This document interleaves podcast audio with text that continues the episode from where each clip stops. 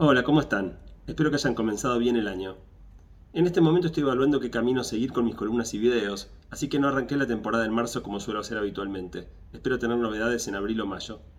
Mientras tanto, quiero compartir con ustedes una entrevista que me hizo Paulino Rodríguez para La Nación Más, donde hablamos de temas muy variados. Espero que les resulte interesante. Santiago Virinkis es uno de los tipos, primero que más recomiendo, es esta su última obra. ¿Estás pensando alguna otra? Estoy pensando, pero todavía nada concreto. Esto es 2019. 2019. Justo ah, se llama Guía para sobrevivir al presente y fue justo antes de la pandemia, así que parece profético. Eh, Santiago, gracias por venir. Gracias por invitarme. Acá hablas de atrapados en la era digital. Bueno, estamos atrapados en una guerra, de Ucrania. Pensamos que no íbamos a ir hacia ahí, pero el mundo está ahí. Primero, dame algunas definiciones de qué ves con tu prisma tan particular al observar una guerra híbrida en el contexto en el que está transcurriendo con imágenes del pasado. Bueno, la primera cosa que impacta es eh, la relativamente baja incidencia de la tecnología en lo que vemos como armamento bélico. ¿no? O sea, el, gran avance han sido los drones, estas naves no tripuladas que permiten hacer ataques muy, eh, quirúrgicos. muy quirúrgicos, sin arriesgar la vida de pilotos, porque son aviones no tripulados. Y esto está proliferando muchísimo en los dos bandos eh, en Pugna en este momento. Los, ucranianos están usando mucho drones para la, defensa. También, yo no soy un experto en diferencia de los kamikazes, digamos, en la guerra mundial. Sí, ahí era una especie de, piloto que sacrificaba su vida. Acá no hay que arriesgar la vida de nadie. Eh, pero a la vez ves los, tanques eh, frenados por el barro, ¿no? O sea, la, cosa tan básica, la logística, la, dificultad de distribuir el combustible o los alimentos para mantener 200 mil soldados desplegados, gran parte de eso es lo que está trabando la ofensiva rusa, eh, que son barreras completamente, no digo prehistóricas, pero, pero claramente del siglo XX o, antes, ¿no? Entonces, eh, es como un contraste muy grande. A la vez lo que ves es que buena parte de las represalias las peores represalias que podés tomar hoy contra un país es cortarle el acceso a Internet. Eh, y fue una de las grandes, así como amenazaban sacar a Rusia del sistema SWIFT como una de las amenazas temibles, sacarlos de Internet es, desconectarlos efectivamente del mundo. Hoy un tribunal en Rusia determinó que finalmente hay que cortar Facebook y eh, Twitter, ¿no? Entre otros. Eh, Instagram también, sí, eh, sí, sí. De hecho, yo tengo amigos rusos y eh, medio que nos despedíamos a través de las redes, diciendo, bueno, hasta cuando podamos volver a, conectar. es muy impactante. En definitiva, yo te diría, vos hablabas antes de que mi primer libro, 2014, era optimista, el segundo tenía un tono más preocupado, y el tercero, si llega, pero si no es mi estado mental actual, es de frustración. Y la pandemia tiene mucho que ver con esto. Yo estuve casi un año y hablábamos de varias oportunidades. O sea, en el medio de tanto sufrimiento y tanta, tanta este, incertidumbre, se escondían algunas oportunidades muy interesantes. Y estamos volviendo todo atrás. O sea, felizmente la pandemia se acaba.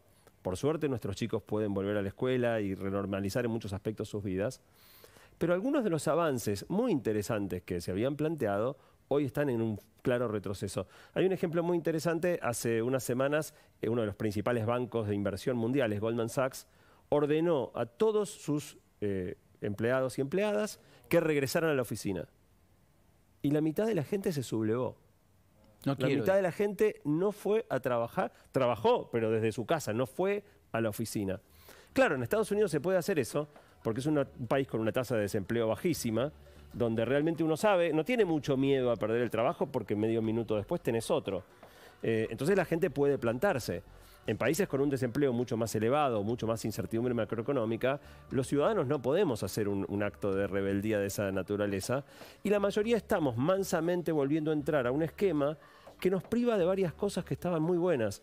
Fíjate, vos decías lo de Silicon Valley, no lo podés bombardear. Bueno, podés bombardear las oficinas y gran parte del valor que tiene una compañía como Facebook, como Google, es la materia gris de las personas que la componen. O sea, no, hay activos tangibles, hay activos intangibles. Si vos tirás una bomba y asesinás a gran parte del equipo de esas compañías, les harías un daño enorme.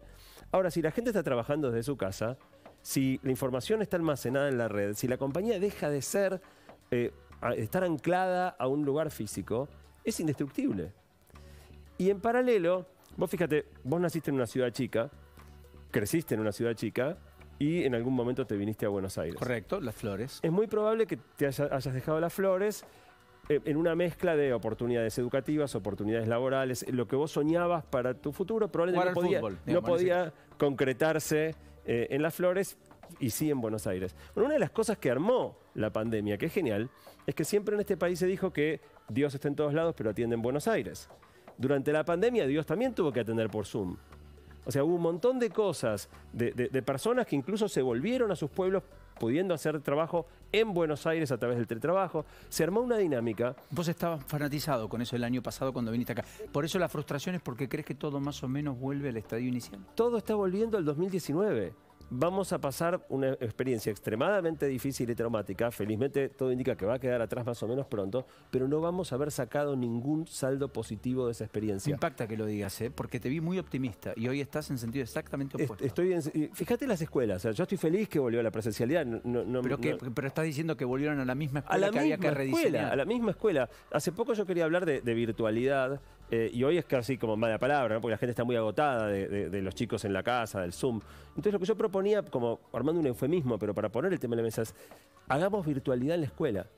Fíjate que una de las cosas que pasó con la pandemia es que muchas clases que se tenían que dictar virtuales, como los chicos eh, no tenían una computadora disponible, muchos chicos no tenían una computadora disponible para mirar la clase en vivo, la clase tenía que ser grabada.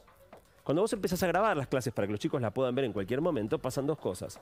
La primera es que empezás a acumular un repositorio de material de video que hace que el año siguiente por ahí no haga falta que des la misma clase de nuevo. Miremos el video del año pasado, porque sobre un tema, no sé, la Revolución de Mayo, no vas a enseñar nada muy distinto este año. Y podés enfocar la energía en cosas novedosas. En el acompañamiento de los chicos, en, construir conocimiento de otra manera. Pero después pasa una segunda cosa, que es que cuando almacenaste un repositorio importante de videos, por ahí el que mejor explica Revolución de Mayo no es el profesor que te lo explicó a vos. Es un profesor, no sé, o una profesora en Charata Chaco, que es genial explicando esto. Miremos el video de esa escuela, no el de esta escuela, y tengamos a los docentes trabajando con los chicos en la integración de, esos contenidos. Nada de eso está sucediendo.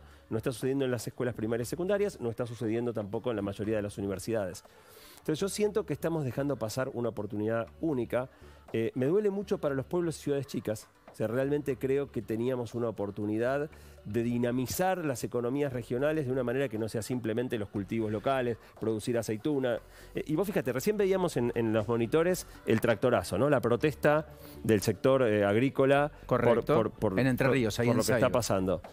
Cuando la industria a la que atacás es la tecnología, no hay tractores, no hay, no hay manera de hacer una protesta visible. ¿Qué hacen? Se van le van, hacen la valijita y se van. Buena parte de los creadores de las mejores y más importantes empresas tecnológicas argentinas de los últimos 20 años, en el último tiempo dejaron de vivir en la Argentina. de hecho, los 11 unicornios que tenemos, buena parte de ellos viven en el exterior. Viven en el exterior, o sea, que es un fenómeno reciente. ¿eh? Sí, claro. O sea, si vos creás condiciones propicias, yo creo que todos preferirían vivir acá, como tal vez a vos te gustaría tener la posibilidad de hacer todo lo que haces y vivir en las flores. Eh, en definitiva, eh, tuvieron que irse a hacer las cosas a otro lado.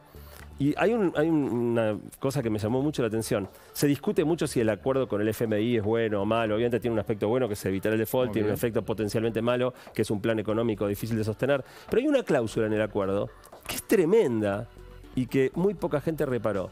En el medio de, de, las cláusulas, el FMI introdujo un compromiso al gobierno argentino de combatir las criptomonedas está metido ahí, el gobierno para firmar el acuerdo tuvo que aceptar que va a combatir las criptomonedas. Yo no sé qué intención tenía hacer el gobierno argentino con las criptomonedas, probablemente nada, pero ahora estamos obligados a combatirlas. El mercado cripto es uno de los mercados tecnológicos más dinámicos y de mayor crecimiento en las próximas décadas. Acabamos de renunciar no solo a no apoyarlo, a perseguirlo. Entonces, gran parte de los proyectos cripto, y hay excelentes proyectos criptos en la Argentina, se van a empezar a ir a partir de que con el acuerdo con el feminista estamos obligados a perseguir. Vos decís van a terminar en otra jurisdicción, bajo otra legislación. En un lugar donde no los persigan. Y en otro, exacto. En un lugar donde no los persigan. El año pasado hablábamos de OutZero, una compañía que habían creado unos emprendedores argentinos que ya valía varias veces IPF. Bueno, ahora hay más. Eh, Decentraland, una compañía de multiverso creada por dos emprendedores argentinos. Hoy vale 4.500 millones, o sea, vale es una empresa tres veces IPF.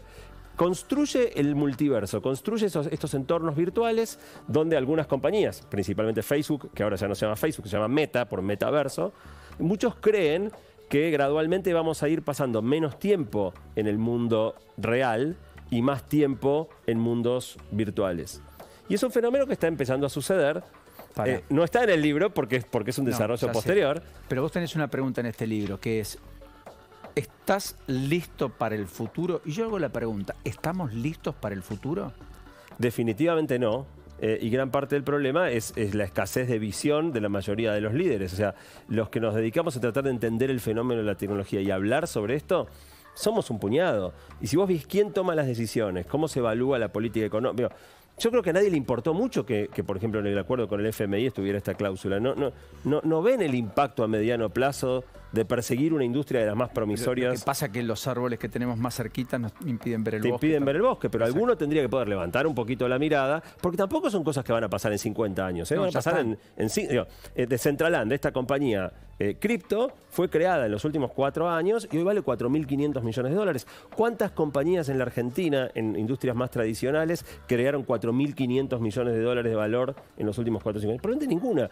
De Technisys, otra compañía fundada por unos chicos argentinos haciendo software para la industria bancaria, se vendió eh, este año en 1.100 millones de dólares. De nuevo, la creación de riqueza eh, creando además trabajos de calidad que hacen que esa riqueza no es de los emprendedores, sino se la quedan todos los emprendedores que la fundaron. En el medio crearon miles de empleos Una cadena de, calidad, que encima son muy remoteables, con lo cual podés llegar a los pueblos y ciudades chicas con empleos de mayor calidad. Eh, para seguir eso es un, es un despropósito. Santiago, sabes que hablamos más de una vez de esto, pero a mí me apasiona y creo que la política tiene que en algún momento pensarse en este sentido. ¿Cuál es el sentido? El sentido de la descentralización, terminar con los grandes conurbanos, terminar con los hacinamientos, terminar con mucha gente en poco espacio.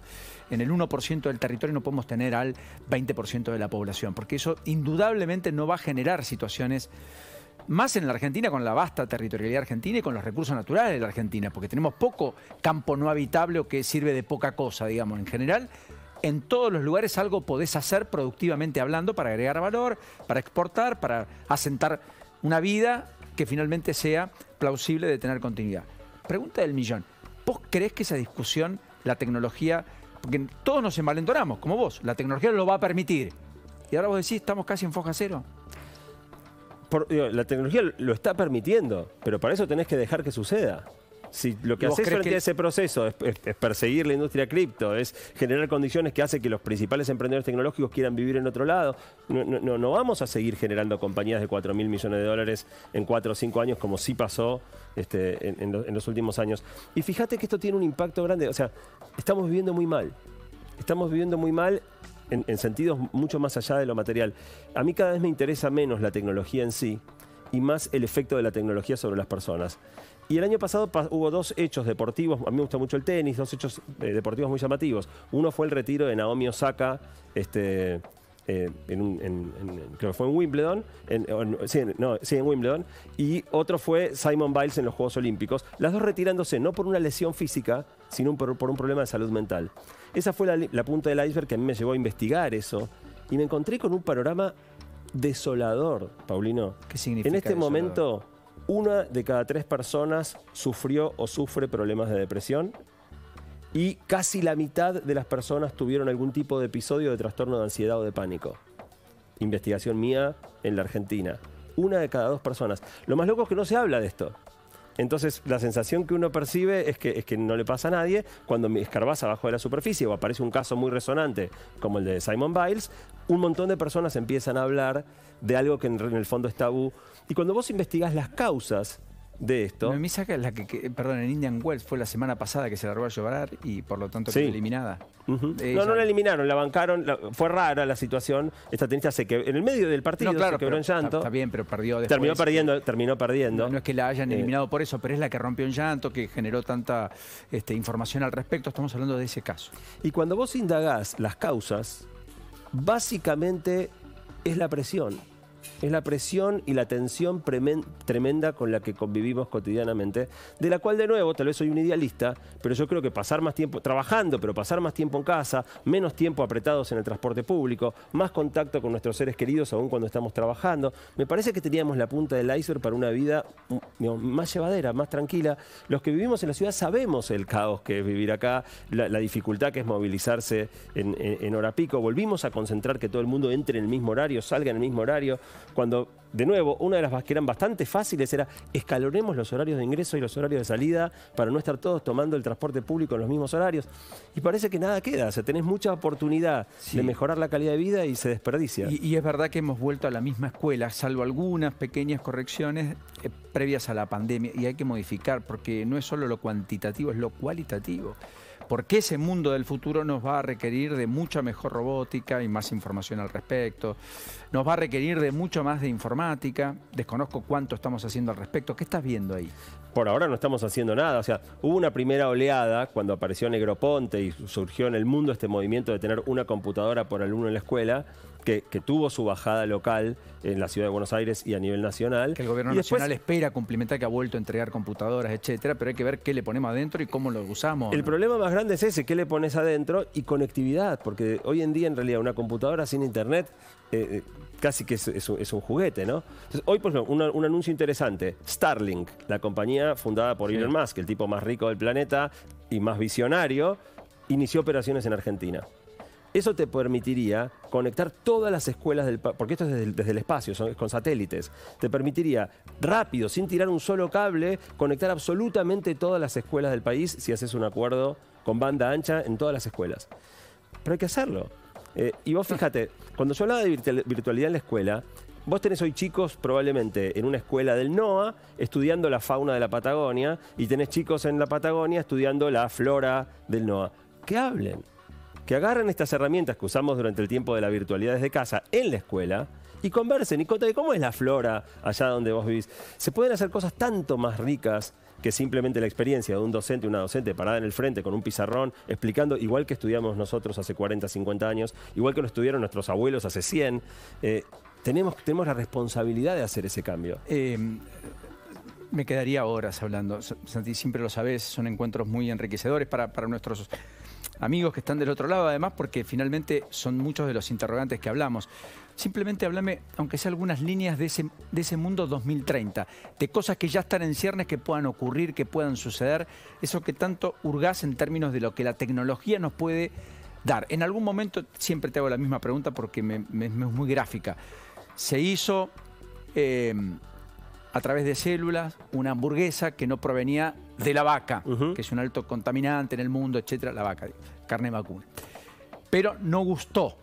Como consecuencia de eso, no gustó demasiado el sabor, etcétera, no tuvo tanta este, Mejoró un montón desde que hablamos. ¿eh? Bueno, ¿y cómo estamos hoy? Dale. Vamos a llegar. Más tarde o más temprano vas a fabricar por cultivo celular carne tan rica como la carne que consumimos, eh, incluso con algunas cosas que vos cuando criás una vaca no podés meterle vitaminas, ponele. Vas a poder hacer carne mejor que la que está. Y hoy no se hace solo carne. O sea, yo busco constantemente compañías alrededor del mundo que estén avanzando estas tecnologías. Hoy tenés compañías que fabrican clara de huevo sin gallinas ni huevo. Tenés compañías que fabrican mariscos y pescado sin eh. pesca ni, ni, Tenés compañías que fabrican pollo, tenés compañías que fabrican carne, tenés compañías que fabrican cuero, tenés compañías que fabrican otros insumos industriales como el colágeno. Todo digamos, utilizando la biología, pero no criando animales en pie. Esto tiene un impacto ambiental descomunal, porque la emisión eh, de metano a partir de, la digestión de las vacas más el consumo de agua es monumental, o sea, es mucho más eh, eh, eficiente desde el punto de vista ambiental y año más, año menos va a pasar. Yo vengo hablando de esto hace 10 años Nada de esto sucede en la Argentina, un país que depende enormemente de la agricultura y la ganadería. Esto es una amenaza, tendría que aunque sea mirar de reojo qué está pasando con todo esto y en una de esas tenemos que ser nosotros los que desarrollemos, eh, en vez de aferrarnos al modelo anterior, los que desarrollemos el modelo nuevo. Te agradezco enormemente, Santi. Eh, dice Harari acá, en este libro, un millón y medio de personas mueren por accidentes de tránsito. Tres millones y medio en el planeta por diabetes. 7 millones por cuestiones atmosféricas, como estas que vos marcás. El problema es que esas son difusas, no fáciles de advertir. En unas y en otras tenemos algo de acción.